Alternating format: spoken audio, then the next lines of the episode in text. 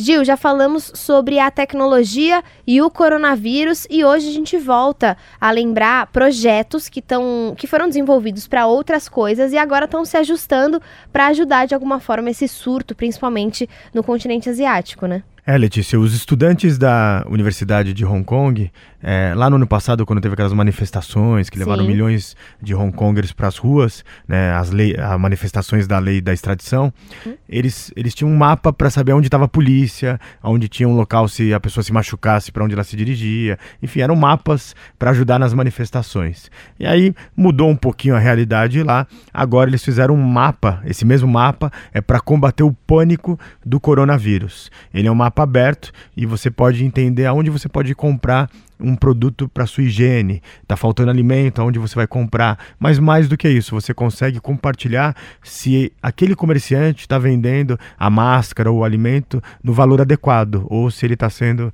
digamos, se aproveitando daquela situação e como aconteceu em alguns lugares do mundo, aumentando em 10 vezes o preço é, de, de uma comida.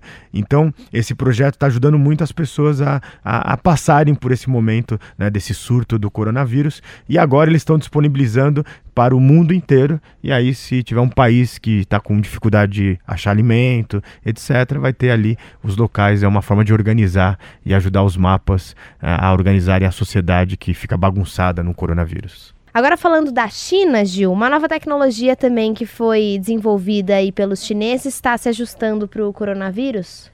É, imagine que você tem ali, é, aqui no Brasil, você tem a ambulância do SAMU, eles criaram, porque ali são muito, muito mais pessoas do que a nossa realidade, um trem hospital. Esse trem hospital ele está é, andando pela por toda a China. Ele leva são vários trens. Ele leva 40 médicos e ele fornece uma série de serviços além dos serviços básicos de saúde, raio-x, ultrassom.